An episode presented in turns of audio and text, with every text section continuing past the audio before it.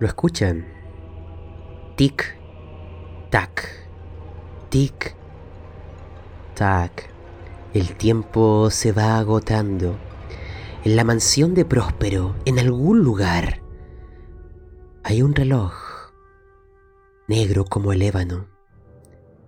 Hay veces donde las manecillas avanzan igual que en cualquier otro, y otras donde parece avanzar con una con un frenesí descontrolado, como si el tiempo mismo fuera manipulado, como si se burlara de nuestros intentos, mofándose de que pensemos que podemos llegar a tiempo.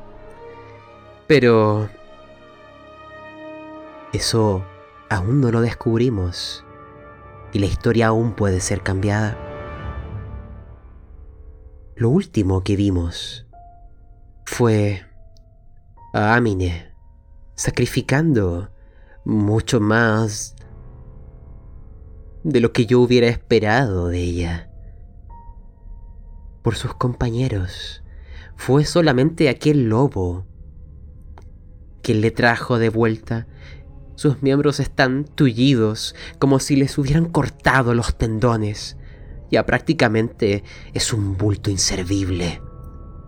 El ocaso de quien fue pero su sacrificio trajo de vuelta la voluntad, la determinación de otros. Quién sabe si ese intercambio sea beneficioso o no para el grupo, pero creo que partamos presentando a nuestros desventurados en esa escena, en ese momento donde Bartoris sentado en el último escalón, habiendo perdido toda voluntad, sumergido en un pozo sin fondo de desesperación, algo volvió, su corazón latió de nuevo y una luz empezó a alumbrar la oscuridad que había en su mente.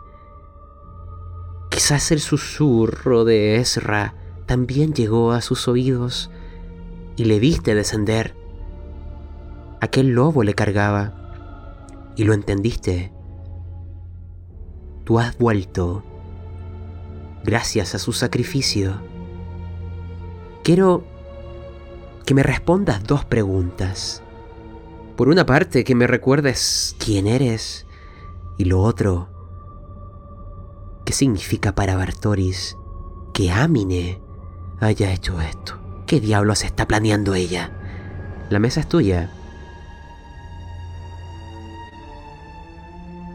Bueno, empezamos con lo primero. ¿Quién soy? Artoris es un. es un paladín de todos los tipos de paladines, es de la redención. Para los que no estén familiarizados con ese tipo de paladines, son paladines que se buscan la santa misión de acabar, digamos, con Coso, con, con el mal, sin juzgarlo, buscando siempre, digamos, eh, cambiar y reformarlo. Ha sufrido muchísimo Bartoris en su vida debido a muchas traiciones, a muchas pérdidas que ha tenido que afrontar durante su vida. Pero en un momento él, digamos, se asocia con la familia de, de Amine y consigue, digamos, un objetivo que es un poco trabajar junto con esta, junto con esta chica y en el viaje de ellos, obviamente cumplir las tareas de, de la diosa, diosa de las brumas, esta diosa que lo reformó a él cuando él estaba perdido.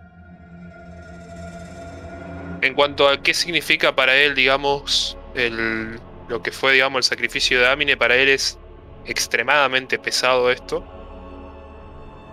Él nunca imaginó que alguien se tendría que sacrificar por él, lo cual lo está haciendo replantear dudas existenciales sobre qué representa su vida, qué representa, digamos, eh, que él esté vivo, entendiendo que ahora su vida es gracias al sacrificio de otra persona. Bartoris, ¿ves en Amine la redención ¿Acaso ha enmendado el camino torcido que siempre siguió? Sí, para mí Amin en este momento ha podido, digamos, enderezar toda esa toda esa maldad que ella había hecho. Se podría decir que por primera vez enderezó ese camino torcido. Y la verdad que lo enderezó con creces.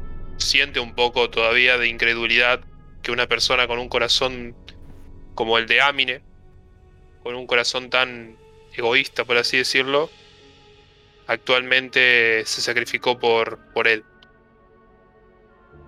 Lo último que quiero saber es ¿qué fue lo primero que le dijiste cuando la viste descender y después querrá escucharte a ti, Amine.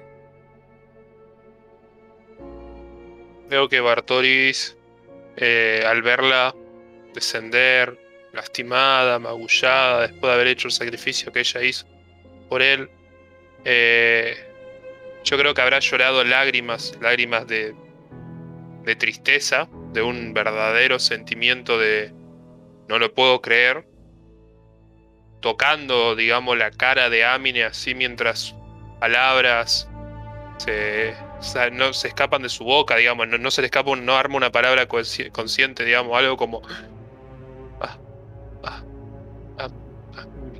Amine. Con su dedo apoyado sobre los ojos de Amine. Calculo que Amine habrá estado llorando por el dolor, por lo que sea. Eh, yo imagino eso, eso, eso es la situación. Ahora me gustaría ver la otra cara de la moneda. Amine, has vuelto. Bartoris te mira con aquellos ojos que en el pasado poseía. En su rostro ahora ves a aquel paladín que buscó enmendar su camino. Quiero que me digas primero quién eras y saber si el sacrificio valió la pena. Hola, em, soy Yamina. En mis tiempos fui una luchadora Ahora ya poco me queda más que este perro que me está ayudando. Este perro lobo. Y después de haber rescatado a Bartoris, lo único que, aparte de estar llorando, al verlo vivo, o sea, con ganas de vivir, es un estás. Y y después ya no, no podría hacer nada más. ¿Y valió la pena? Esperemos. que así sea. También quiero ir recordando lo que ocurre en otra parte de la mansión. Porque recuerdo que en un pasillo transversal queda otra habitación de la cual viene un aroma a comida. Y desde el fondo se veía otra más. Ahí fue cuando el tañido del reloj les permitió ver que habían personas en su entorno. Vuestro pasado chocó de frente y con violencia contra sus corazones. Ahí fue donde Voltrax cayó hecho un amasijo de vergüenza.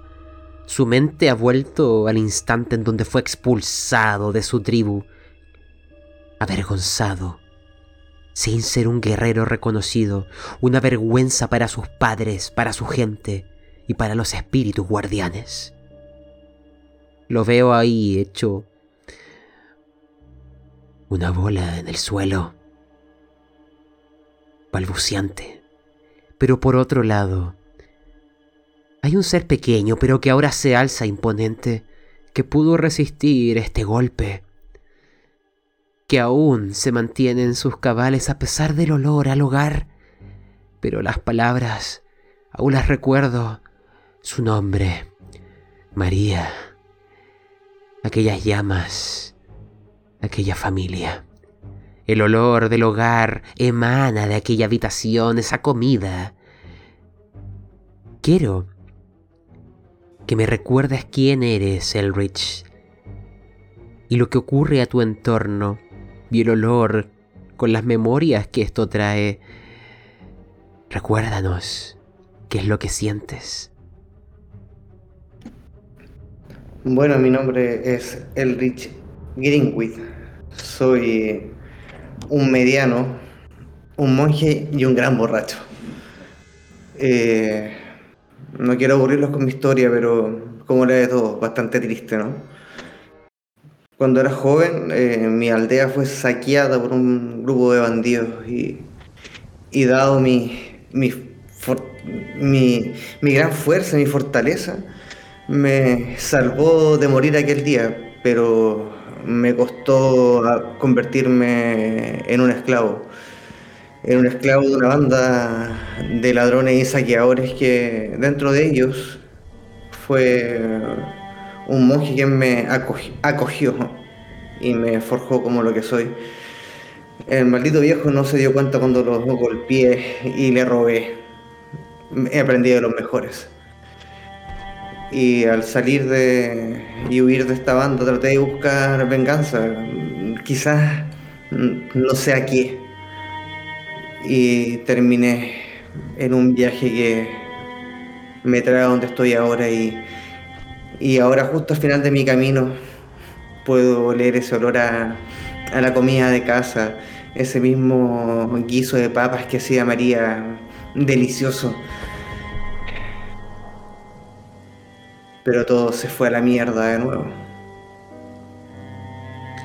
Elrich, hay algo que también que debo preguntarte. Porque cuando sonaron esos tañidos del reloj y aparecieron todos estos seres espectrales sufriendo, clamando que detuvieras aquel maldito sonido, todos desaparecieron. Pero del fondo del pasillo donde las luces de las antorchas, de un color que empieza a verse cada vez más claro, púrpura. Hay una figura que no desapareció. Parece que... Sí, que se viene acercando. Notarás que con cada paso se va haciendo cada vez más familiar esa manera de moverse, esos ropajes holgados. Y eventualmente reconocerás ahí a aquel mago, aquel compañero que junto a ti está en el sanatorio, que un cuchillo ha atravesado su corazón, que actualmente está muriendo y solo en los sueños su vida se extiende. Le verás ahí con aquella máscara y quiero saber qué hay en tu mente o qué verbalizas en este encuentro, porque Él no llegó con ustedes. Parece que les estaba esperando en la mansión.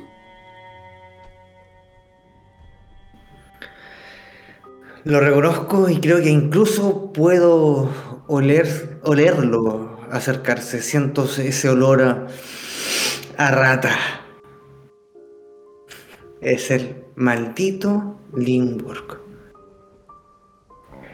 Nunca confié en él, a pesar de que intenté salvarlo alguna vez, no confío en él. Nos está esperando, debe ser parte, parte de la fiesta.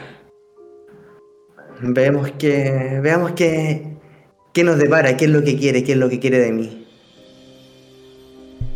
Veamos, porque como si en este pasillo de piedra, aromatizado con los manjares del hogar de este mediano. Al fondo, unas antorchas dan un color púrpura. No es que el fuego sea de ese color, es que hay vidriales que están antes de esas antorchas para adornar este lugar con aquella luz. Ya hemos visto un pasillo, una habitación que era azul. Porque recuerden, esto ha sido adornado para festejar a un autor llamado Edgar Allan Poe. Están simulando su cuento y con lo que eso pueda significar. Quiero que tú te presentes, mago, que nos recuerdes quién eres, y quiero saber, a través de aquella máscara pálida, ¿qué ves al observar a este pequeño frente a ti?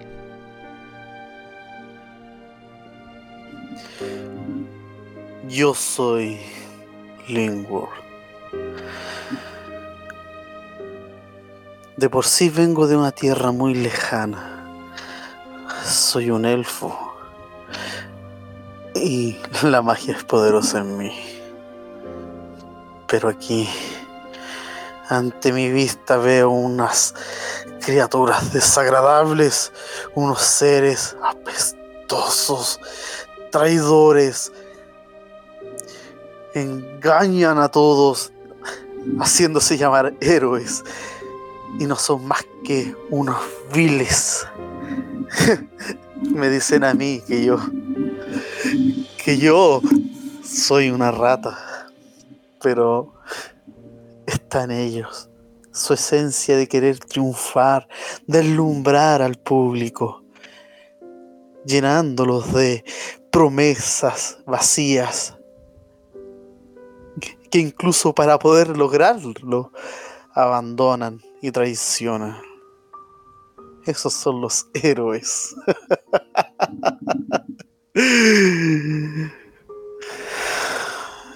Malditos. Malditos cada uno de ellos. Lingborg, tengo una pregunta para ti. ¿Por qué tú no viniste junto a ellos? Es como si te hubieran abandonado. No te consideraron. En tu pecho está una mancha de sangre y donde debería estar tu corazón no más que un vacío. Pero aún lo oyes latir. ¿Acaso te dejaron atrás? ¿Acaso te abandonaron? ¿Te entregaron primero para protegerse a ellos? ¿Por qué estabas tú aquí y no estabas con ellos? Hace un tiempo ya mi mente ya está nublada. Solamente recuerdo oscuridad y un dolor punzante empezó en la piel, en el centro de mi tórax. Se ha ido ensanchando cada vez más. Y sí, escucho ese latido. Pero no está en mí. Él me guió hasta acá. Ese sonido me trajo por tierras, cruzando ríos, montañas. Vengo detrás de él. Ya sé que nadie más lo puede escuchar. Pero yo sé que está. Sé que aquí se escucha mucho más fuerte que en otros lugares. De hecho, en algún momento podrás mirar hacia tu derecha, no a la habitación de la cual vienen aquellos aromas, a la otra hay unos sonidos, hay voces, hay unas mesas, y de ahí no solo se escucha el latir de un corazón herido, agonizante, también escuchas tic, tac, tic, tac. Y con esto va a comenzar nuestra aventura. Tercer episodio del tercer arco. Espero desventurados que hayan la manera de despertar. Porque Linkwork solo un milagro te traerá de vuelta. Pero si tienes fe, hay seres en las brumas que podrían responder. Quién sabe si queda algo de bondad que puedan entregarte, o al revés, si hay maneras retorcidas de que puedas volver a andar. En Ravenloft probablemente sea la última más que la primera. Antes de iniciar, haremos nuestra pequeña franja de spam. Esta aventura la estamos jugando en el servidor de frecuencia rolera. Invitado está, si quieres, sumarte a jugar o narrar. Si te gustan las aventuras en formato podcast, te recomiendo el de Frecuencia Rolera, La Cueva del Loco, El Gnomo Rolero y el que escuchas, Pastas Roleros. Finalmente, revisa la descripción de este audio. Hay unos enlaces, por ejemplo, a la lista de la campaña de la Corte de las Pesadillas, ya sea Spotify em, o Evox, y así encontrarlos con facilidad. Dicho eso, que comience nuestra aventura. Quiero que volvamos al primer grupo. Me imagino a ese lobo cargando a Amine y a Bartoris caminando junto a su lado, protegiéndola o guiando su paso. Quiero saber, porque ustedes se encontrarán con Elrich, justo en el momento en donde él vio este rostro conocido Quiero saber, quiero que ustedes me describan esa escena, porque caminan en silencio, se miran. ¿Qué ocurre? Bartoris, adórname tú el sendero hacia el reencuentro. Me imagino que en el cielo las nubes están adornándolo completamente con colores grisáceos, con colores oscuros, que hay esa pequeña llovizna que no es, digamos, una lluvia fuerte, sino que es más que todo gotitas, mojan y nos hacen acordar que de su presencia. Eh, a lo lejos veo esa figura nostálgica, la verdad, para mí, de ese viejo compañero de armas. Y al momento que un sentimiento dulce se posicionó en el corazón de Bartoris, quiso exudar, digamos, una sonrisa o correr un poco hacia su compañero, capaz el lobo que está cargando a Amine inconscientemente eh, flaqueló un poco. En ese momento Bartoris tembló y ayudó al lobo a, a que pueda seguir cargando a, a Amine. Ver la figura de su compañero mientras con su mano mojada por este rocío ayuda a posicionar a, Amine de vuelta en el lobo y le da una sonrisa amarga. Una sonrisa como ha pasado mucho tiempo, compañero. Mucho, mucho, mucho tiempo. ¿Qué le responde a eso el mago enmascarado y herido de muerte?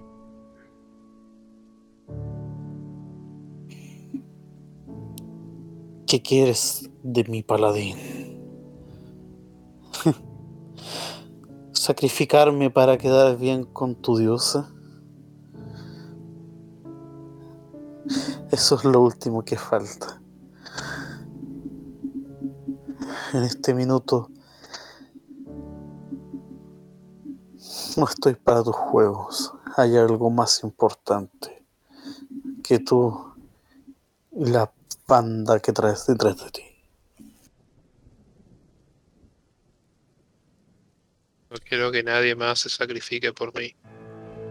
No importa que tantas atrocidades o que tantas maldades hayas hecho en tu vida. El dar tu vida por tus compañeros es el acto de bondad más grande que se puede tener.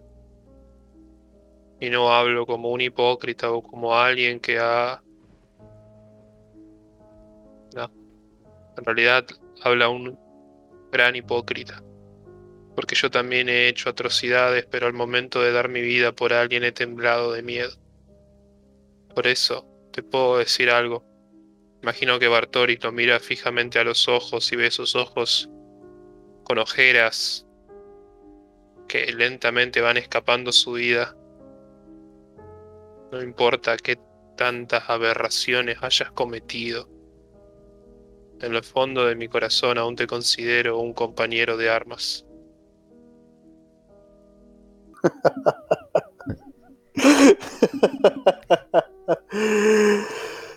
Sacrificarme yo por ti. No. En este minuto tú no entras para nada en mis planes. Ya te lo dije. No tengo nada que ver contigo y los tuyos. Ve a lloriquear por ahí y déjame hacer lo mío. Antes de oír al resto, me gustaría adentrarme en la mente del mago y saber qué es lo que planeas hacer frente a tus compañeros. ¿Entiendes que ya estás muerto? ¿Entiendes que ya no queda esperanza o aún ves una salida incluso en esta encrucijada? Siempre hay un tipo de salida. Incluso a veces las salidas se abren con sacrificios. Pero mío no, claro. Comprendo. Los poderes oscuros están atentos. También quiero que a esta, a este reencuentro, se integre Elrich y Amine por si desean comentar algo. Y además les voy a pedir que todos hagan una tirada de habilidad, de percepción. Y mientras son libres de conversar, pero tengan cuidado porque tic tac Doris está empezando a quedarse ciego. No te preocupes, esto no es algo que podrías ver, pero sí oír. Elrich, Amine y Lingwork lo notarán. Desde sus espaldas, desde donde han venido, se escuchan dos cosas simultáneamente. El fuerte golpe de puertas cerradas eso lo notaron todos. Pero hay algo que solo quienes salvaron percibirán. Los pasos de una persona caminando desde donde ustedes entraron, dirigiéndose a donde ustedes están. Va lento, pero se escucha. Y tú, Elrich, hueles algo. No es solo el olor de la comida frente a ti, tú tienes muy buen olfato. Hay un aroma que viene de esa dirección. Un aroma que te hará temer. Es el aroma a la muerte. A la peste. No les había contado. El príncipe próspero está recreando un cuento de Edgar Allan Poe algún autor de algún mundo del multiverso. Y dentro de ese cuento está la muerte roja. Recordemos un poco quién es. ¿Por qué? Comienza con agudos dolores. Sigue con un vértigo repentino. Y cuando ya ves sangre saliendo desde tus poros, es que la muerte es inminente. Imagínense que estamos viendo una cámara que se adentra hacia atrás, siguiendo la dirección de la cual ustedes han venido, en donde está este sarcófago de cristal, donde está Hipnos aún esperando y observando. Y hay algo disfrazado de rojo, con una máscara con puntos rojos que simboliza el momento donde la peste llega a su clímax.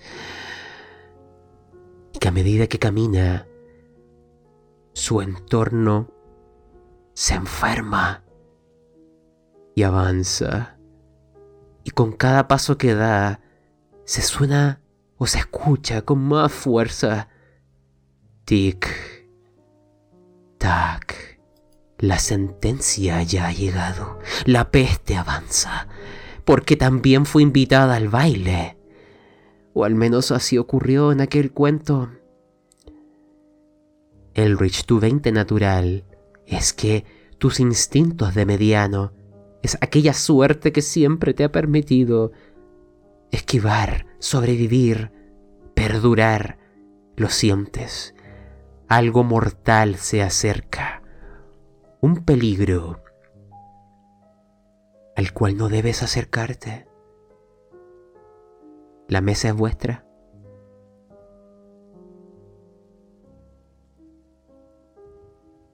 Yo en primer lugar cuando veo a esta figura enorme de, de Bartoris avanzando, es lo primero que veo. Le grito, Bartoris, amigo, al fin escuchaste, te lo dije, tenías que seguir. Erra no te había abandonado, tú la abandonaste a ella. Y de pronto veo que hay un bulto que arrastran. Y veo que es mi señora la que está siendo arrastrada por un lobo. ¡Ah! ¡Mi señora! ¡Pero mi señora! ¿Qué le hiciste? ¿Qué le hiciste, Bartoris? Mi señora está bien. ¿Cómo lo va a cargar una bestia? Yo lo voy a cargar, mi señora. Yo debería cargarla. Lo único que les digo, huélanlo. De allá viene algo bastante malo. Tenemos que salir de aquí. Y salir rápido. Bartoris, ayúdame. Y a ti, brujo, que estás escondido ahí, dime cuánto. ¿Qué te pagó Himnos por estar aquí? Yo lo sé, lo vi, lo vi en la entrada.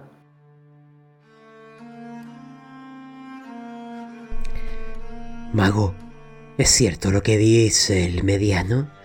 La corte de las pesadillas te ha ofrecido algo a cambio de tus compañeros. ¿Acaso has caído tan bajo? Dímelo tú. No tengo tiempo para ti. Hazte un lado, rata. A ver, ¿quién te crees tú? Te conozco, Lingwork. Sin tu báculo no eres nada. ¿No me recuerdas? Te, traté de salvar la vida, te traté de desenterrar. Pero parece que, como siempre, los magos tienen un, un truco bastante escondido. Y aparecen después bastante vivos. Eldritch Greenwich, para que no se te olvide. Disculpa, pasa que l- normalmente no me relaciono con criaturas de tu clase. Y sinceramente tampoco me hace mucho gusto poder hacerlo. Pero no. No tengo nada que hablar contigo. Inclusive, para mí, tú no eres nada. Lárgate entonces y ven esa dirección. Corre para allá. ¿Quién eres tú para, de no- para decir qué puedo o no puedo hacer? Criatura insensata. Desaparece de mi vista. Minuto, minuto de coso de. oh, pero todos nosotros sabemos que Lingward tiene la- los días contados, ¿no? No, pero todos verán que en su pecho hay un agujero donde debería estar el corazón.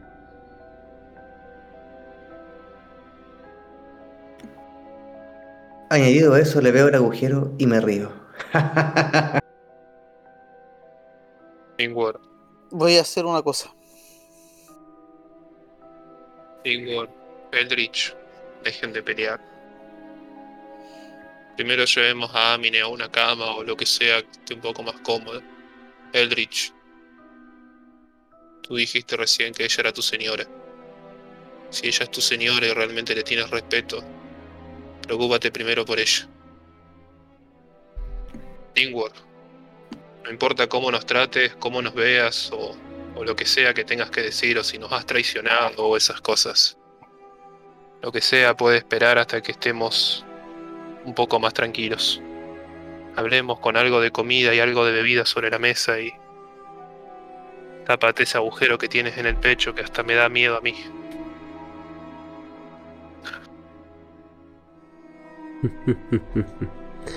Mientras, déjenme comentarles un poco de lo que hay en su entorno. Recuerden, estamos en un pasillo transversal, un sendero que comunicaba la antecámara donde enfrentamos a aquel mole mecánico con un pasillo que da hacia otra zona iluminada. Pero este sendero tiene dos habitaciones, una a cada lado. De una de ellas viene aquel olor de la comida, una cocina. Y de la otra hay murmullos, voces y sonidos de diversión. Choques de bebida. Eso es lo que hay. Y entre medio ustedes. Así que ahora díganme, ¿qué harán, desventurados? La mesa es vuestra.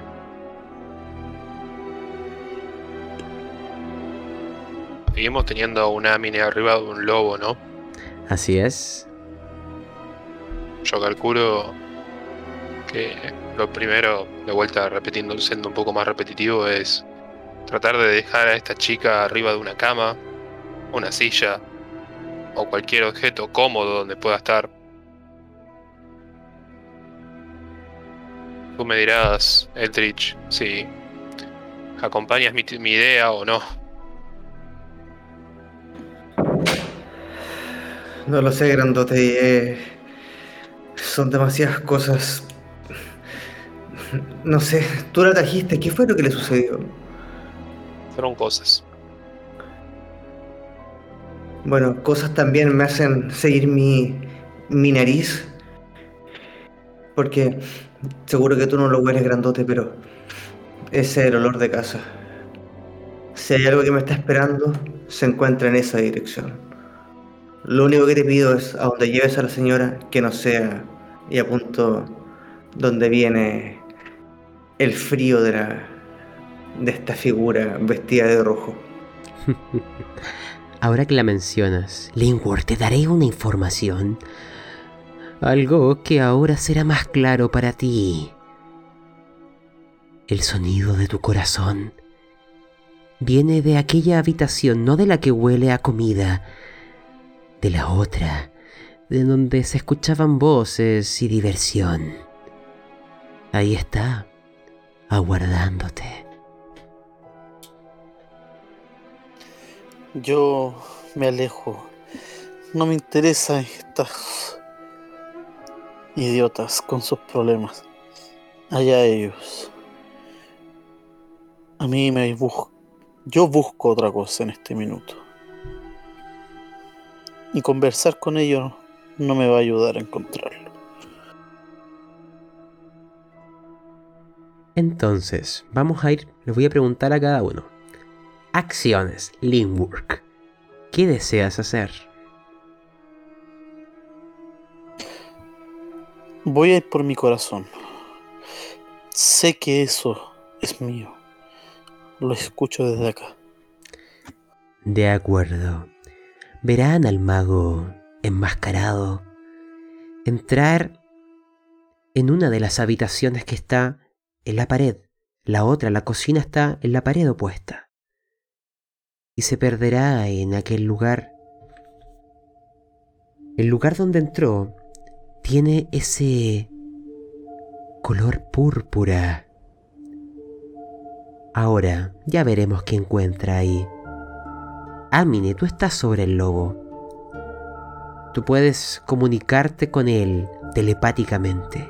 Tú lo trajiste a la vida, tú creaste su existencia, está vinculado a ti. Puedes decidir dónde él te va a llevar. Dime tú, ¿a dónde quieres ir? Eh, voy a acompañar a, a Linkwork. Interesante elección, Amine. Que así sea. Quiero saber además, Elrich. Tú verás que el lobo, cargando a Amine, va siguiendo al mago. Amine, tú puedes hablar por si acaso. Estás tullida, pero no has perdido la voz. ¿Qué haces, Elrich, al ver a tu señora yendo tras la estela de este mago?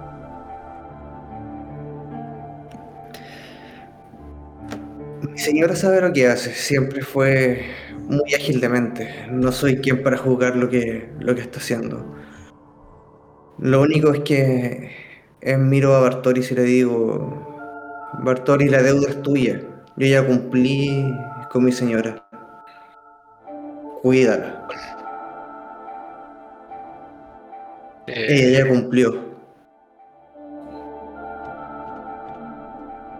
eh, bien, F. Bueno, está bien. Has cumplido con tu tarea. Te relevo de tus obligaciones. Entonces, yo me encargaré de velar por la vida de Amine hasta que su último respiro se lleve a cabo. Comprendo. Entonces visualicen esta escena. En este largo pasillo de piedra. A la izquierda va quedando aquel aroma y algunos murmullos de gente en la cocina. Incluso escucho una frase que va a ir quedando atrás, aletargada por la distancia. Un efecto increíble. Próspero se ha superado haciendo esos fantasmas. ¡Wow! Parece magia. Y las voces irán quedando atrás. Se acercarán al otro, la otra habitación. La que tiene unos vidriales grandes que hacen que las luces, estas antorchas, o algunas alimentadas por aceite, le den a la habitación un color púrpura. En la habitación azul encontramos a un miembro de la corte de las pesadillas. Acá, al entrar, es como un salón de caballeros. Ven a personas vestidas elegantemente alrededor de una gran mesa de billar, jugando, apostando y bebiendo alcohol, riendo, disfrutando la velada. Hacia el exterior hay unas ventanas amplias, pero protegidas por barrotes como si esto fuera una prisión o un sanatorio. Veo la lluvia que describió Bartoris y una luna que se va tiñendo de rojo como si fuera un reflejo de lo que viene tras vuestra estela. Y Lindborg, te diré lo que verás. Dejando atrás esas mesas, algunos ceniceros, personas bebiendo, un poco de comida que han traído, y unos sirvientes que parecen esclavos. Son gnomos. Te recuerdan a un viejo compañero. El sonido de tu corazón te llevará hasta la mesa de billar y verás que no es una bola la que ahí está dando vueltas. Es tu corazón. ¿Ves cómo lo golpean? Y empieza a golpear algunas esferas. Mientras comentan cuántos puntos llevan. Y un hombre ahí, vestido en una túnica negra, y su rostro es una calavera. Hazme una tirada de salvación de sabiduría para saber si hay alguna memoria que puede aflorar. Pero lo que te dirá esta calavera que golpea su dentadura de tal manera que logras entender incluso una voz rasposa. No, aquella tirada es muy baja, pero te dirá, extenderá aquella mano huesuda. ¿Ves en él un reflejo quizás de lo que desea ser? Te dice, ¿quieres jugar? Hay mucho en juego. Pero las apuestas están altas. ¿Qué dices? ¿Con cuánto se abre la apuesta? Con un corazón. ¿Tienes alguno? Solo el que ustedes están usando ahí. Ese es mío. Tráeme otro. Y apunta a tus compañeros. Quiero uno de esos. Dile que alguno se saque el corazón.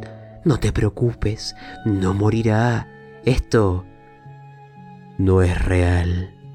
¿O sí? Si quieres apostar, tráeme uno.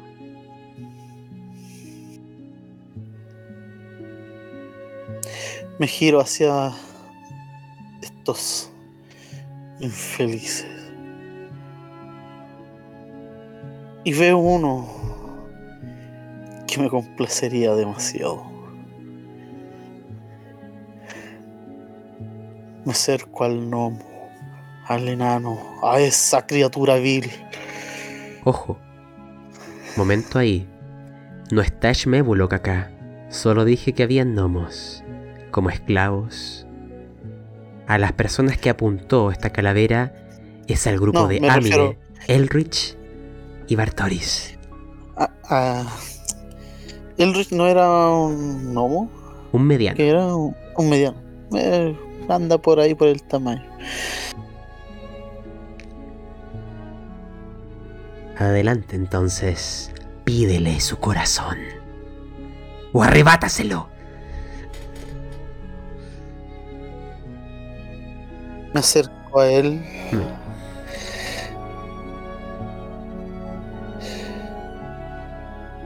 Tú, criatura inferior,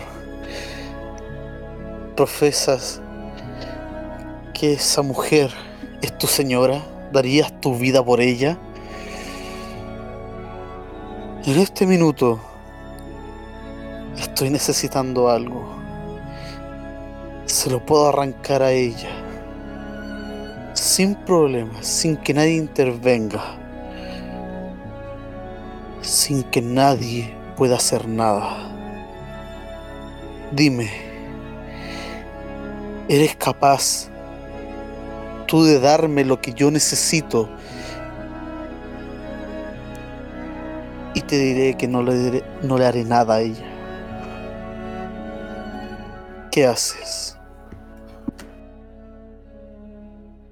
La respuesta es obvia. Por ella sí. Pero por Tillingworth, jamás. En mi caso, Perfecto. gánatelo. Y También. sácamelo. Todos lancen tirada de sabiduría, porque oyeron a ese ser ataviado en ropajes oscuros, con un rostro esquelético. Quizás les pueda decir quién es. Oh, Amine no lo logra. También dejo algunas preguntas. Oh, Elrich. Tampoco. Quizás incluso tú interpreta aquella pifia. Solo queda Bartoris que pueda lograrlo. Pero también les dejo lo siguiente en escena.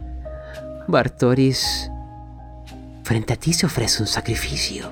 Amine ha dado todo por ti. Frente a ti está Lindborg. También necesita que alguien dé mucho por él. ¿Qué hará el paladín? ¿Dónde residen sus valores? ¿Dónde está la redención? ¿Dónde está la justicia y la luz?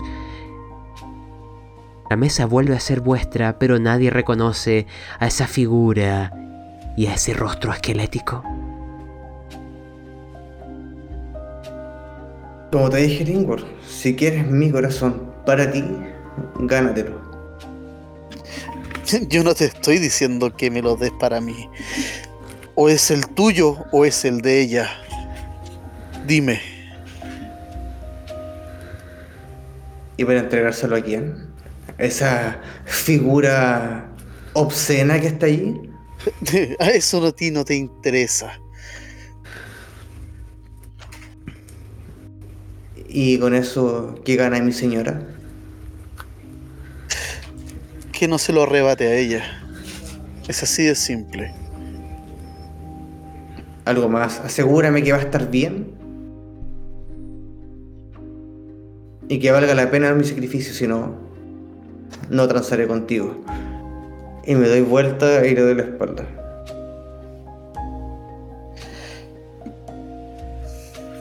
Yo estaba meta hablando y tenía el micrófono silenciado.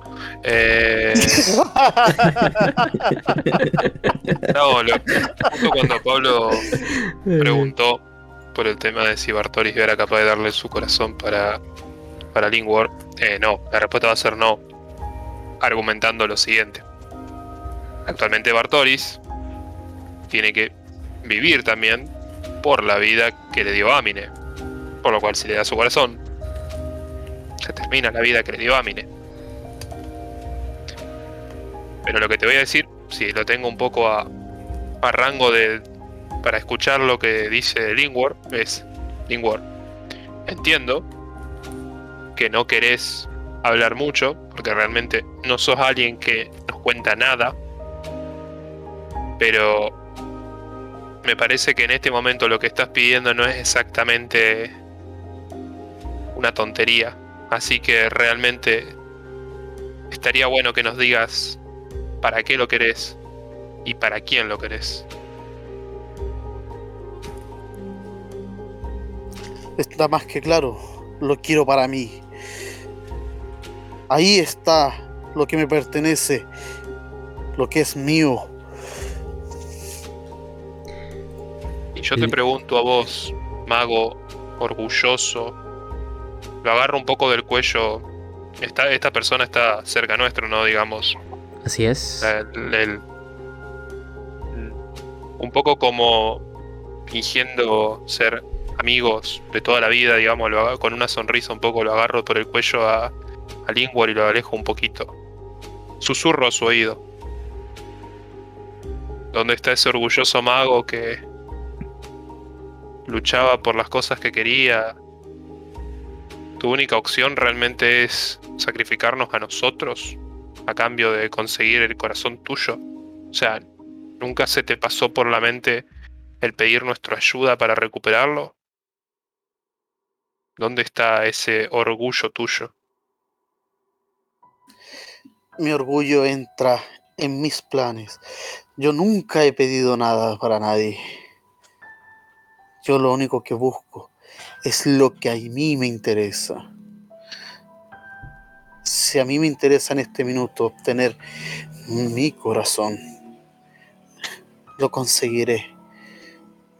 No porque tú me digas, no porque ese mediano lo haga, es porque yo lo necesito. Y si ustedes me sirven para mi propósito, los tomaré. Si no, simplemente los desecharé. Como si fuera benzina a las llamas, el ser que está detrás, entre todos estos caballeros elegantemente vestidos, jugando en la mesa de billar, dirá, pero si quieres apostar, mago, el corazón que me entregues sufrirá el mismo destino que el tuyo si pierdes. Vamos, tráeme uno o quítaselo a la fuerza. No temas ocupar la violencia. No tienes tiempo, ¿cierto? Aprovechando que ellos están conversando y no me están mirando, voy a ir a entregar mi corazón. Mira, cagado, te estás muriendo, hermano, estás arriba de un lobo, o sea, yo... Es que esto es lo que quiero plantear, ¿por qué nuestra única opción es entregar un corazón en lugar de insistir por la fuerza? O sea, Pero no- tú no- no lo estás viendo, así que lo voy a hacer. es que veo un lobo. Estoy Claro. viendo un fucking lobo. No, de hecho estás viendo a Lingward, porque lo tienes cerca. No, no, no, pero digo, o sea, estás, vos estás moribundo en un lobo, o sea. Calculo que si vos es mo- pararte o moverte, no creo que te puedas parar o mover, o sea. Eh, El lobo puede moverse a voluntad de Amine. Y aquí solo basta su deseo. Recuerda, esto es un sueño. sí. Yo por eso pregunto, ¿por qué no, no consideramos el plan B tipo nos esforzamos por recuperar el corazón sin tener que sacrificar el corazón de otro más, de nosotros, ¿viste? Calculo que está, está esa opción. Lo más probable es que esté, pero en este minuto para Lingwar eso es algo de menos. No. Para mí en este minuto yo estoy me siento traicionado, hombre. Date cuenta de eso, onda. Era igual, era más que He pasado por muchas cosas y no, No, sí, perdón, es más que todo apelaba, por eso un poco con lo que dijo Bartoris, era apelar a tu orgullo, tipo, eh, provocarte, por así decirlo, para que reacciones de manera como que eh, sin pensar y digas, tienes razón. O sea, que... Sí, pero Lingwar en este minuto eh, no va a pescar a Bartoris porque para él Bartoris también fue un traidor. Eh, no, por mucho que intenten llegar a él, va a costar demasiado. Lingwar en este minuto no está ni ahí con ninguno de ustedes. Eso es lo que pasa. Ah, listo. Les explico. Sí. Este ser ataviado en ropajes moribundos, harapientos, esta calavera, escuchará la oferta de Amine y le verán, o al menos ella lo verá en su rostro, una especie, una faceta como de... de furia, como si hubiera fracasado. Y te daré un regalo, Amine. Te diré quién es. Pero aún así entregarás tu corazón y veamos si vuelve. Es un miembro de la corte de las pesadillas. Es el líder de la corte de las pesadillas. Lo llaman simplemente el hombre de las pesadillas y se alimenta de la violencia y está furioso porque no dejaste que se mataran entre sí. Pero aceptará el juego porque solo pidió un corazón. Desaparecerá de tu pecho y aparecerá en la mesa de billar y les dirá, ya hay un corazón en la mesa. Lástima que no haya sangre en la alfombra. Pero así son las reglas. Vamos. Caballeros a un lado. Tienen que jugar contra mí. ¿Quiénes? ¿Lo hará uno? ¿O irán jugando por turnos? Decidan. Si me ganan, les entregaré estos corazones de vuelta. Pero si pierden, serán míos. La mesa es vuestra.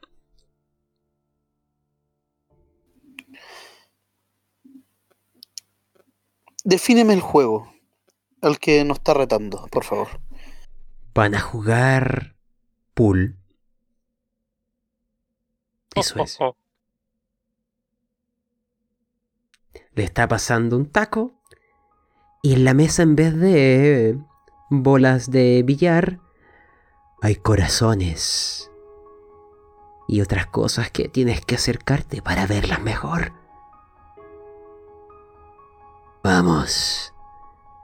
¿Quién jugará contra mí? Ven como que está por romper todo este palo de billar furioso porque no se ha desencadenado la violencia. Todo por culpa de esta estúpida, de esta maldita mártir. Yo me yo entraré al juego. No por Amine, sino porque ahí está algo que me pertenece. Mago, a ti ya no te queda nada. Pero valoro tu actitud. Si ganas, te lo devolveré. Quiero que todos participen en este enfrentamiento. Será Lingwar quien juegue. Pero me gustaría que todos pudieran lanzar tiradas. ¿De acuerdo? Quiero que cada uno me vaya describiendo este enfrentamiento con bolas de billar que son corazones, cabezas. Pueden ver ahí reflejados una cabeza de Victra, de los seres amados de Bartoris, de María y los padres de Elrich. Está todo ahí. La violencia, el asesinato. Todos los que han perdido por la espada o el fuego. Ahí están. La tirada que han de ir haciendo es una tirada de habilidad. Juego de manos. Han de ir turnándose. Tienen que... Déjenme ver, son 1, 2, 3, 4. Haremos tiradas impares. Ustedes son 4. Haremos 5. Lingwork lanzará dos veces. Tienen que sacar más éxitos que fracasos respecto a la tirada que yo haré. Y también quiero que todos me lancen. No a Mine porque ella está sobre un lobo y no logra ver la mesa. Pero el resto, vamos, láncenme una tirada de salvación de sabiduría para saber si el horror de ver ahí lo que es tuyo o lo que has perdido por la violencia. Quiero saber simplemente si arremece un poco sus corazones. Elrich, explícame, ¿qué te ocurriría? La dificultad era 15 por si acaso. Ves a María y a tus padres, sus cabezas calcinadas por aquel incendio. Descríbeme tu actitud. Para mí es una pesadilla que no acaba. Creí que ya había superado esto, pero ver una y otra vez, una y otra vez, una y otra vez y recordarme aquello ya que terminó, ver la- las cabezas quemadas de, de mis seres queridos y que de alguna u otra manera fui su verdugo. Me deja destrozado. De hecho, agradezco no ser yo el que, el que tenga que manipular ese, ese taco de puro. Porque no sé si más allá del problema de, mi- de, de mis grandes y mutadas manos, sino que porque no sé si tendría el pulso para poder hacerlo. Así que lo único que me queda es proyectar que me arda la, me arda el vientre, eh, es proyectar mi ki en en Lingor para que juegue de la mejor manera y que, y que nos salva a todos, incluso las cabezas de, de mis padres y, y de María. De hecho, las tiradas han sido muy acordes con aquello porque Bartoris, tú también fallaste. Ves ahí a tu familia, porque la violencia te los arrebató. ¿Cómo te impacta? Cuéntame. que Bartoris al ver estos lo que él ve digamos en estas en estas esferas es son las, las almas digamos de, de sus seres queridos de esa esos así digamos suplicando por suplicando por por salvación todo. Y calculo que Bartoris cae de, cae de culo por así decirlo. Mientras las lágrimas, el sudor caen por su frente y tartamudea palabras sin sentido como como por qué estaban ellos aquí. Incluso en un momento eh, un pensamiento que atravesó la mente de Bartoris es tirarse arriba de la mesa e intentar recuperar a estas estas esferas que tienen la pareciendo el dibujo de las almas de su familia. Y que no sé si no lo voy a intentar porque la verdad creo que sería lo más acorde que podría ser Bartoris en este momento. Eh, usted dirá, don Pablo. Me tiro arriba de la mesa. Tú puedes intentarlo, eso no afectará el juego, pero te detendrán justo antes. Este ser ataviado en ropajes moribundos, con un fuerte golpe. Réstate 10 puntos de vida automáticos. Saldrás proyectado contra la pared opuesta. Quizás incluso vea algunas gotas de lágrimas dejando o cayendo de tus mejillas, porque esos recuerdos parecían no olvidados, pero al menos contenidos, manejados. Pero no, la violencia te los arrebató. Amine, yo no sé si tú deseas mirar en la mesa de pool antes de volver a Lingwork. No, Amine está en el suelo, al lado con el lobo. De acuerdo. Lingwork, tú salvaste la tirada. Es que no hay nadie ahí que hayas perdido por la violencia. Es solamente tú y siempre tú y todo gira alrededor de ti. En estos minutos, Lingwork. Sí, ve gente que él quería, pero no significan nada.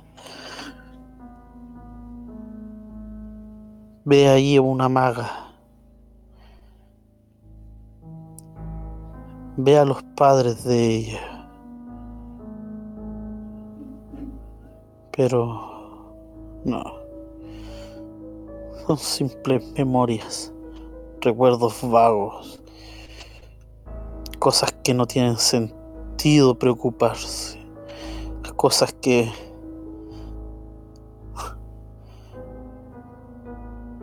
se convertirán en algún minuto en polvo, en tierra, y el viento se las llevará, como la confianza se va. Eso es lo que ve. Comprendo. Imaginemos esta escena entonces. Una mesa de billar con cosas morbosas como esferas, tacos de madera, un ser ataviado en vestiduras negras, otro de vestiduras rojas. Ambos rostros tienen algo pálido, o la máscara, o el hueso, los caballeros se hacen a un lado. Pero miran con emoción el enfrentamiento y empiezan a hacer apuestas. Y ustedes ven también ahí lo que podría ser el retorno o la caída. ¿Quién será el primero en lanzar? Quiero que quien lance me describa como si fuera una cámara, dando una vuelta alrededor de esta mesa, en esta sala púrpura con la lluvia afuera y con los sonidos de aquel ser vestido de rojo que aún no ven, pero que se acerca lentamente. Ya sé, Elrich, tú serás el primero. Quiero... Descríbemelo como quieras, ya sea el movimiento, el sabor, el olor, pero como si estuvieras ahí entre el público y le querrías contar a alguien cómo fue el primer movimiento. ¿Cómo lo dirías por si no los volvemos a ver nunca más? La situación era agobiante. eh, la tensión se sentía en el aire. Un olor a, a tabaco, a quemado. En el aire. Olor a alcohol. Mm, mala combinación si se volviera gas. Pero cada vez más apretado. El cuchicheo. eh, respiración. Y en la mesa está Lingworth. Va a partir él. Va a reventar la mesa. Veamos, haz una tirada de habilidad, juego de manos. Yo lanzaré a continuación un dado de 20. Si saco más que tú, gané yo.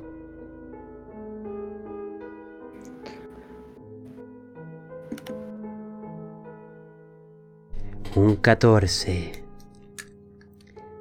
Veamos. Vencerás. ¿Cómo se ve el rostro de Linkwork en este momento? Apenas sonríe, es extraño porque quizás sé que lo que hizo que pudiera romper bien esa, esa partida fue, fue el kick que le, que le di. Cuando me concentré y se lo transferí, eso fue lo que se lo dio y él también lo sabe. Así que no lo gozó. Pero sonrió. Ahora quiero que otro de ustedes me cuente cómo fue esto. Partoris. Han ganado el primer movimiento. ¿Cómo sigue esta lucha en la mesa de billar? ¿Cómo giran aquellos corazones o aquellas cabezas? Descríbeme aquello y luego lanza juego de manos. Me imagino el- esta escena como una mezcla de un silencio extremadamente grande. Al haber acertado el primer golpe puedo vislumbrar la sonrisa enfermiza y, y hasta te diría maniática que tiene Lingwar, cómo va creciendo. Eh, no obstante, noto que está cada vez más pálido, como si cada vez que golpeara su corazón, digamos, o lo que sea, eso repercutiera en él en una especie de dolor o algo. Pero lo que mezcla este silencio tan grande y profundo es el latido de los corazones. Se escucha el ruido del pum, pum, pum, pum. Y como si estuviera respondiendo a la emoción del Ingwar, el latido del corazón se vuelve cada vez más rápido, más acelerado, como si estuvieran conectados entre ellos dos. Y cuando se emociona una, un- el cuerpo, el corazón también se emociona. Eh, una mezcla de emoción y nerviosismo, porque Bartoli sigue viendo, obviamente, en, en esas esferas a, su familia, digamos, y como también respondiendo al movimiento acertado del Ingwar. Siento que las almas es como que estuvieran llorando en pena y en agonía. Por lo cual Bartoris tiene una especie de pensamiento encontrado. Parece que si él piensa que cada vez que Lingwar acierta, su familia sufre un dolor incesante. Tiro por juego de mano. Bien, veamos ahora. Porque este ser toma y golpea con violencia, quizás justo en medio del corazón o en algún rostro de estas bolas enfermizas. Venció él. Bartoris, descríbeme cómo es el rostro de Lingwork al haber perdido la segunda ronda. Yo imagino el rostro del Lingwar como que esa sonrisa se quiebra y su ya de por sí pálido ser se palidece un poco más. Incluso puedo llegar a creer que puede haber fallado. Las piernas del Lingwar flaquean un poco y cae un minuto al piso. Mientras la desesperación y capaz este ser tan orgulloso, como está dicho el dicho, entre más alto uno cree que está o esas cosas más duras la caída, capaz por primera vez está experimentando lo que es la desesperación. Eh, capaz, así digamos que cada uno ve en estas esferas algo. Eh, te diría que incluso las esferas, eh, la gente que Lingwar le hizo daño, es como si rieran maliciosamente y burlona. Capaz es, el, es esa mezcla entre el sonido del latido del corazón cada vez más acelerado y las risas burlonas que emanan estas esferas como si se estuvieran riendo de la desgracia de Lingwar como pago por todo el sufrimiento que él les ocasionó. Ahora hablará este ser de las pesadillas y luego quiero que Lingwork haga una jugada. Él te dice, Lingwork, mientras se ríe, mientras suena ese golpeteo de los huesos y una voz que no debería provenir de un ser sin cuerdas vocales. Es que tienes que golpearlos con mucha fuerza, mira. Y te muestra, o ya es evidente, la cantidad de sangre que ha quedado tirada por la mesa por los violentos golpes que este ser ha hecho. No sé si quiere lanzarlos o atravesarlos o empalarlos con ese palo. Ves. O si no perderás. Vamos. Mago. Es tu turno ahora. Lindbergh, descríbeme esta escena o si deseas decirle algo de vuelta a él o a cualquier otro y después lanza juego de manos. A ver si entiendo bien. Mientras más fuerte, mejor. Sí. Mira. Ah, buen golpe. Lástima que fue en el corazón de ella. Pero mira, deja ver si te supero. Y hace sonar los huesos.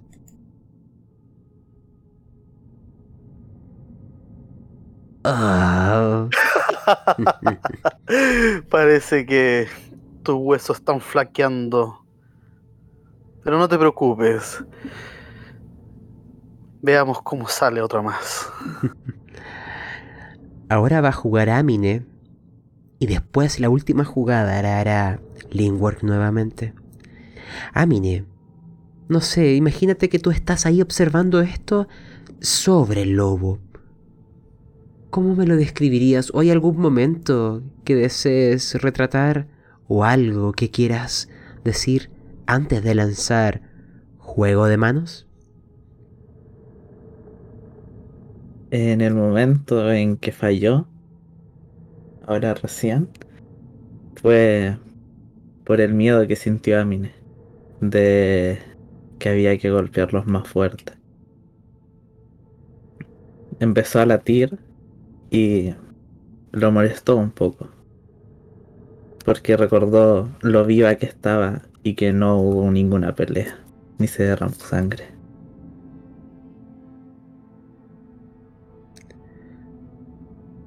Amine. Oh. El ser en esta capucha y este rostro esquelético te observará y lanzará con fuerza su golpe.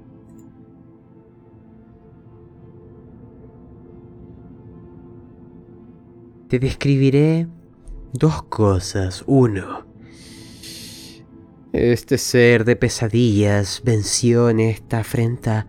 Van dos a dos y queda el último tiro de desempate, pero golpeó con tanta fuerza que una cabeza salió de la mesa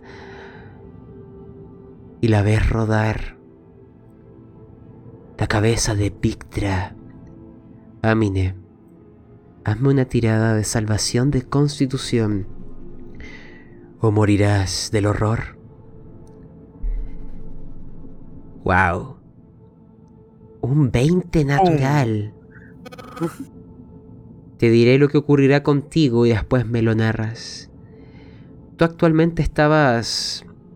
o la vez pasada llegaste a la máxima escala del horror, al punto que una tirada más que fallaras morirías de un ataque al corazón. Qué paradójico que lo han golpeado tanto sobre esa mesa. Pero no. Algo ha operado en tu interior que te permitirá descender en uno aquella escala del horror y al mismo tiempo no morir. Pero, ¿por qué? ¿Qué viste en, aquel, en aquella cabeza cercenada de Victra tu amor? Ahí en el suelo dando vueltas? ¿Por qué no has caído desfallecido ante esto, ante la violencia que te la arrebató? ¿Qué te mantiene aún entre los vivos, luchando a pesar de tu cuerpo tullido? Cuéntame. Lo único que está manteniendo vivo a Amine es que sabe que en el momento en que muera se va a poder encontrar con ella. Entonces está viviendo el viaje. Que así sea. La cámara. Imagínense que estamos viendo ahora desde arriba. Una mesa de billar y dos seres en túnicas. Queda la última jugada. Si gana Lindwork, los corazones serán vuestros. Pero si fallan, son míos. Y el ser de pesadillas ríe. Mago, tu tiempo se acaba. Estás a un golpe de perder todo y llevarte a ella junto a ti. Me alegra. Hubiera sido mejor si hubieran caído otros. Te has contenido. Me avergüenzas. Te recordaba más violento, más déspota y soberbio. ¿Qué sucedió? Sucede que cuando me hablan mientras juego, pierdo un poco la concentración.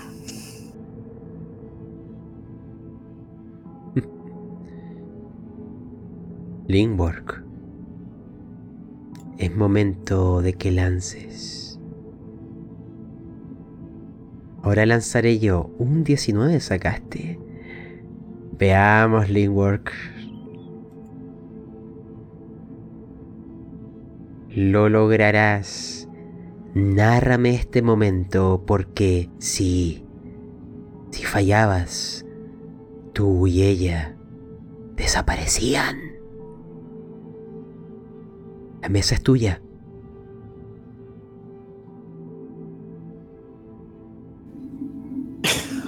Terminando la última frase que le dije a este ser parecido a la parca.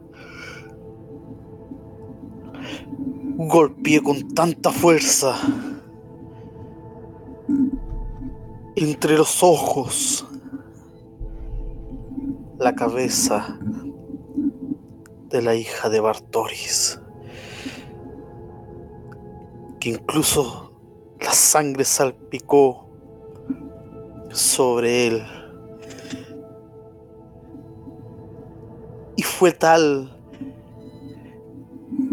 el efecto que este dio que hizo caer las demás, marcando un punto perfecto a mi favor. Oirás algo, todos lo harán. Un sonido de enojo, de furia descontrolada, de violencia desmedida. Y de un golpe de esta huesuda mano, romperá en dos aquella mesa de billar. Los corazones caerán rodando a tus pies y empezarán a acercarse como flotando en el aire y volverán a donde pertenecen. Y este ser de pesadillas simplemente te dirá, ay,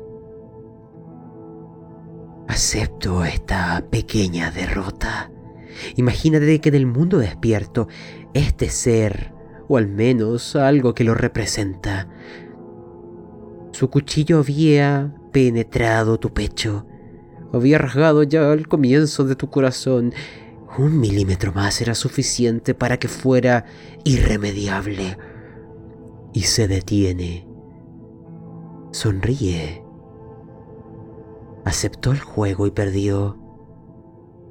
Ya habrá un segundo intento, porque hay otros que están entrando, otros que no obedecen a este ser otros que no han participado en el juego y no han de obedecer las reglas, pero esos segundos quizás sean suficientes y en algún lugar del océano nocturno, en una isla, hay un ser físicamente que como dices se parece a la parca, con una guadaña en sus manos y que está riendo. Carcajadas que se apagan con las brumas, se amortiguan y desaparecen. Ha perdido el juego pero le ha hecho mucha gracia. Esto no ha terminado. Y ahora escucharán más cerca aquellos pasos. El invitado de esta fiesta se acerca. El tic-tac. En algún momento sonará una nueva hora. Y a vuestro entorno aparecerán nuevamente estos seres espectrales, sufriendo, tapándose los oídos, rogando y llorando que detengan el maldito reloj, que detengan su sufrimiento, que no ocurra, que no llegue ese momento de la última hora. Eso durará prácticamente un par de segundos, muy fugaz. Cuando termine de sonar ese momento, todos los de esta habitación se empezarán a desaparecer, volver a ese mundo inmaterial. Pero sus presencias se sentirán aún a vuestro alrededor. Y este ser de pesadillas también abandonará la escena. Y ahora... La mesa es vuestra. Amine, lánzame constitución. Por aquel 20 natural te daré una oportunidad.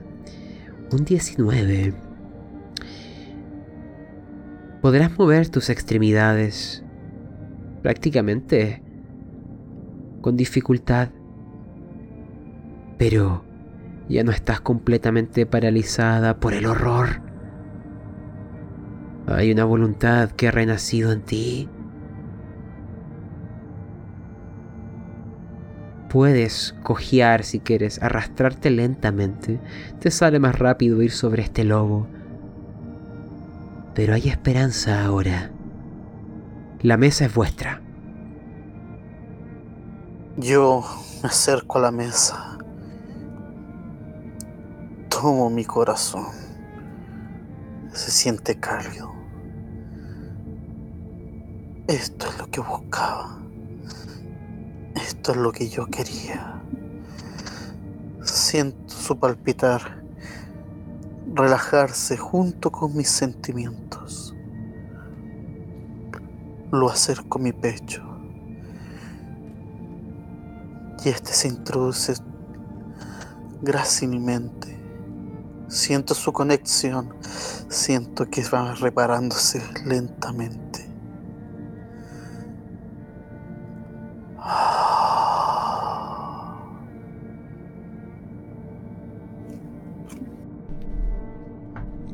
Mago, ¿te sientes en deuda con Amine?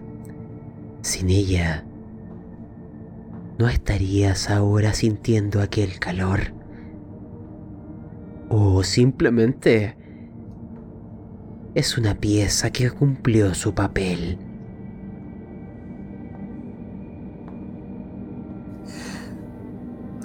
La miro pasa a ser un ser vivo nomás. No es simplemente una rata. Merece ser observada. Oh, mago, no sé qué hay que hacer para ganarse tu reconocimiento entonces. Amine, ¿qué late ahora en aquel corazón que te permite tener fuerzas renovadas, aún estás tullida, pero no es como antes. Algo lograste superar después de haber visto el rostro de Victra caer al suelo. Lo mira y le dice, por suerte jugaste bien. Así es. Bartoris, me gustaría escucharte a ti y después a Elrich y saber qué es lo que harán. Tic. Tac.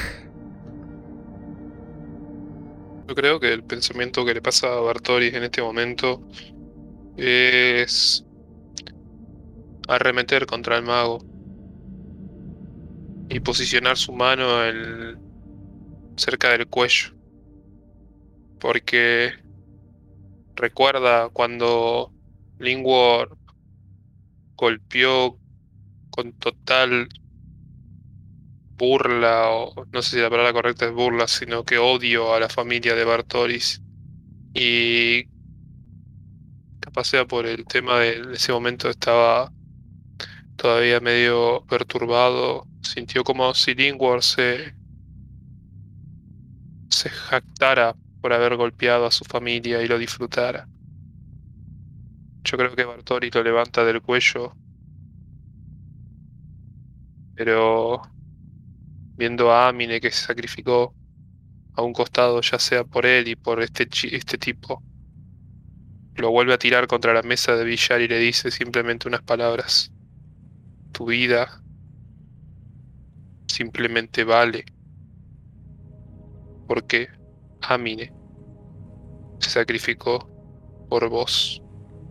Sin eso, te puedo asegurar que en este momento te veo incluso con menor valor que un insecto.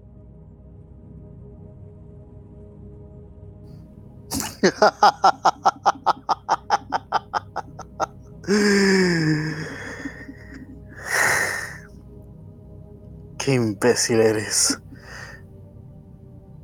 Tú, de verdad, profesas que eres un gran paladín, pero aún así, esa mujer que está ahí, ese ser inválido, ese ser que no tiene esperanza alguna de vivir, dio algo que tú no pudiste dar. Vanagloréate diciéndote que tú eres superior moralmente, pero date cuenta que aún ahora sigues siendo una vil y estúpida criatura. Que tú creías que eras el indicado para llegar y guiarnos por un sendero de luminosidad. Mírate ahora y ve lo que eres.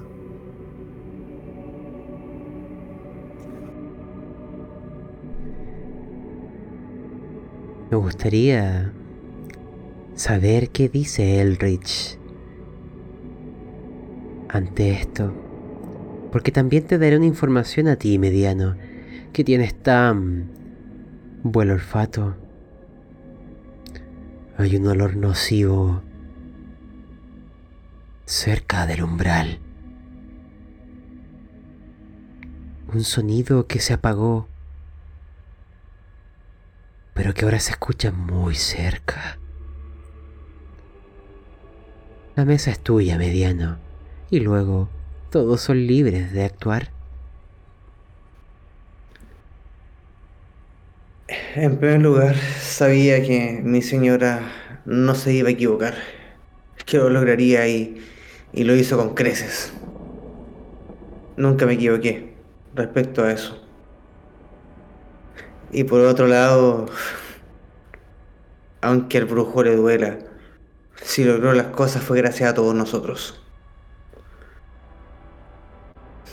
Así que, haciendo como un caso omiso a... Eh, gracias a ustedes. Ustedes hicieron posiblemente las tiradas, pero el mago fue el que jugó. No fue gracias a ustedes. A lo sumo fue gracias a la que tú llamas señora. Y mi señora lo logró. Y nosotros Así que- somos el fan club de, tu- de su señora, así que contamos.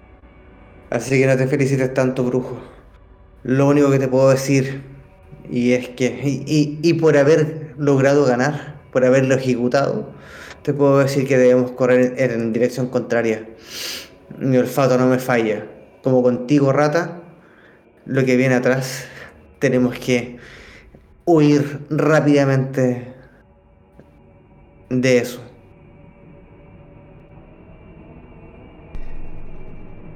Hablando de eso, vayan preparando su hoja porque hay una tirada que les voy a pedir. Porque algo aparecerá en el umbral. Algo que no intentará cerrar la puerta, solo estará ahí. Pero lleva una máscara completamente blanca. No hay ojos, no hay nariz, no hay nada. Solo puntos rojos. Y una túnica roja. Como si fuera sangre. Es de un color distinto a la que lleva Lingwork. Esta no se sorprenderían que comenzara a gotear. Y es que el rostro, esa máscara, de hecho, de verdad parece que está exudando sangre. No hay nada en la habitación más que ustedes. Pero Elrich lo sabe. Aquello emana enfermedad. Vamos a ir encaminándonos hacia un final. Porque han de salir. El instinto ahora, o las palabras de peligro de Elrich, empaparán todos vuestros corazones. Solo un tonto no se daría cuenta de lo que sus instintos ahora les gritan. Muerte. Les explico. La peste tiene tres etapas. La tercera es una muerte irrenunciable.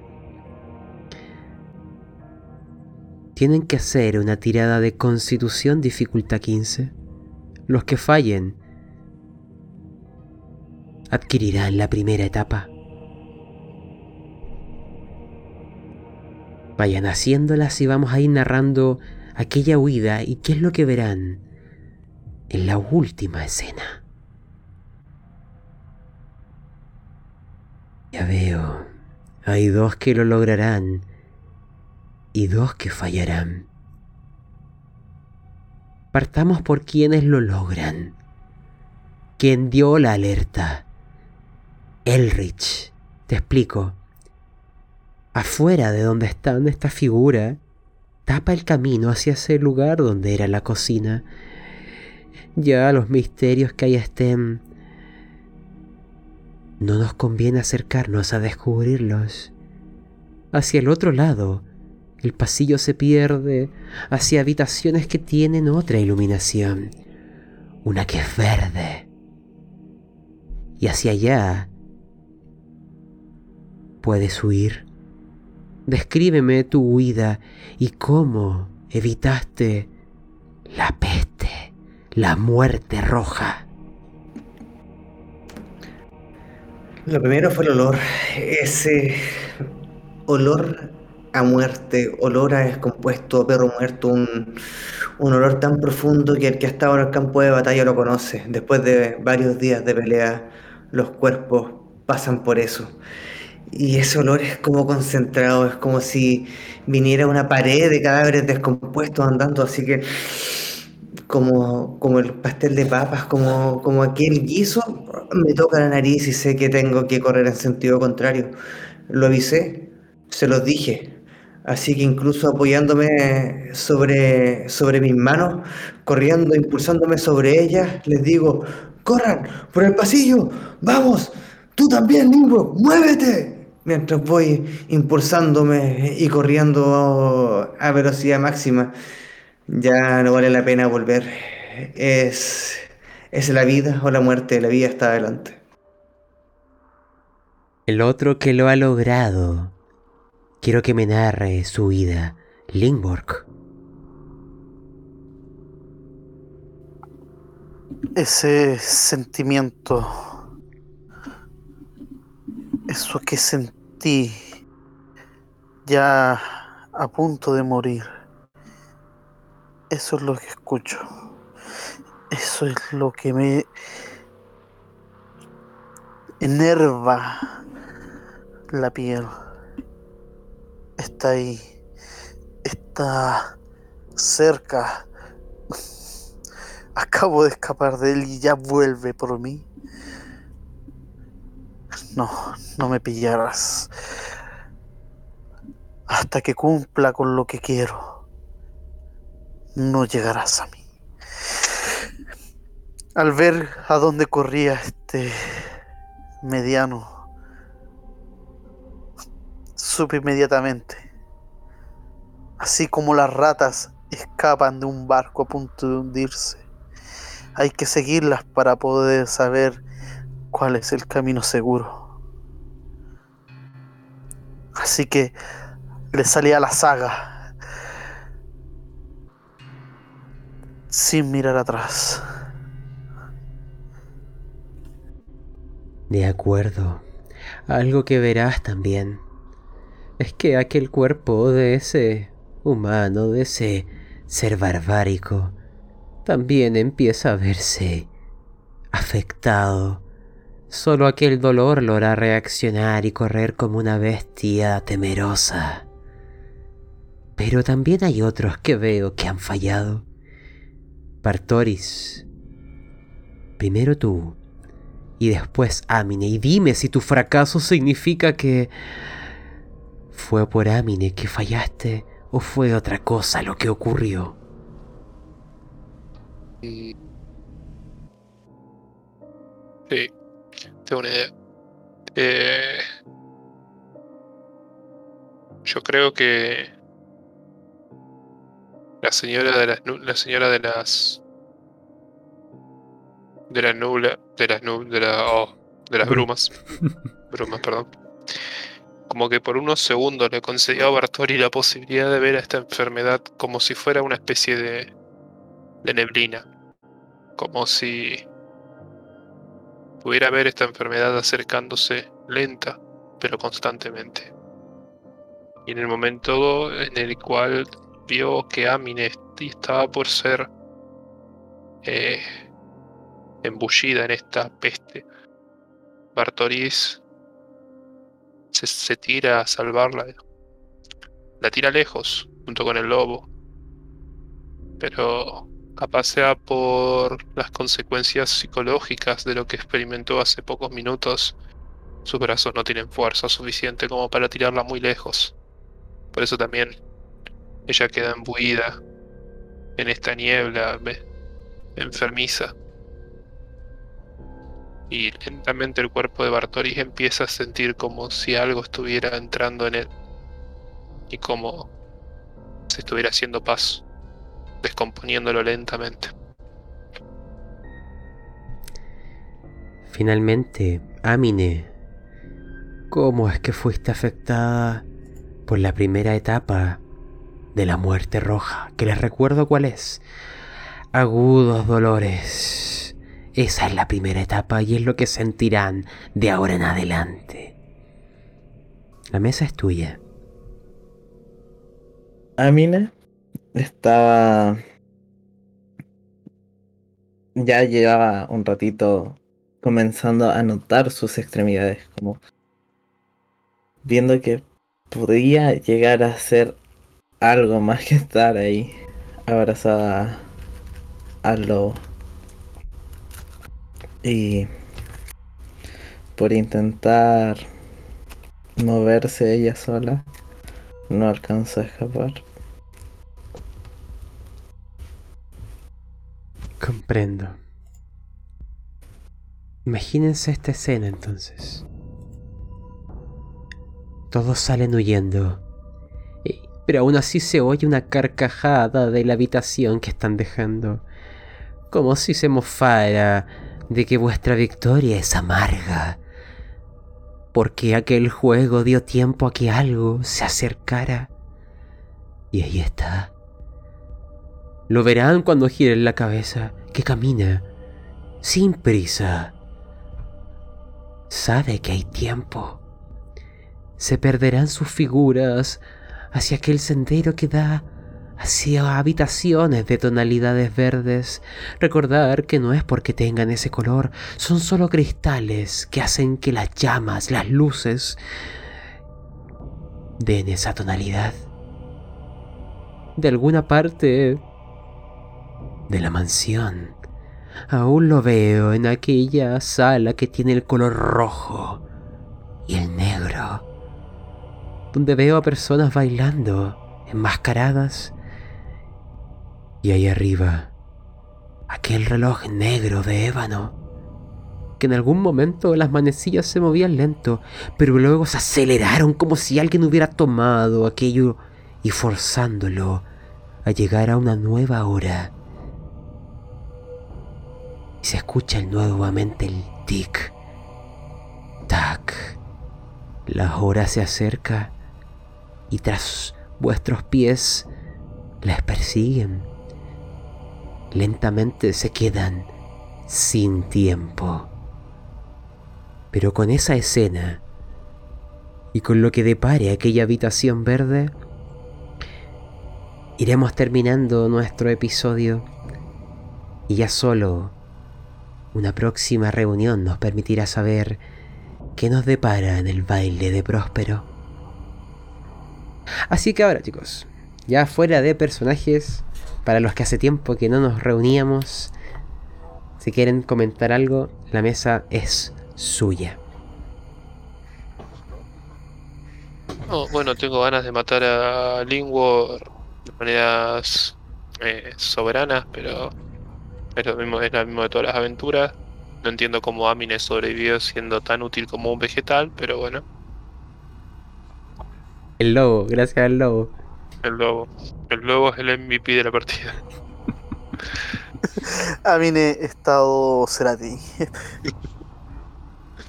Me encantó, boludo. Amine literalmente sin, ese, lobo no sería nada. Nada, estuvo bueno chicos, la verdad que sirvió un poco para despejar la cabeza y todo volver a jugar, así que me gustó poder volver a jugar con todos ustedes.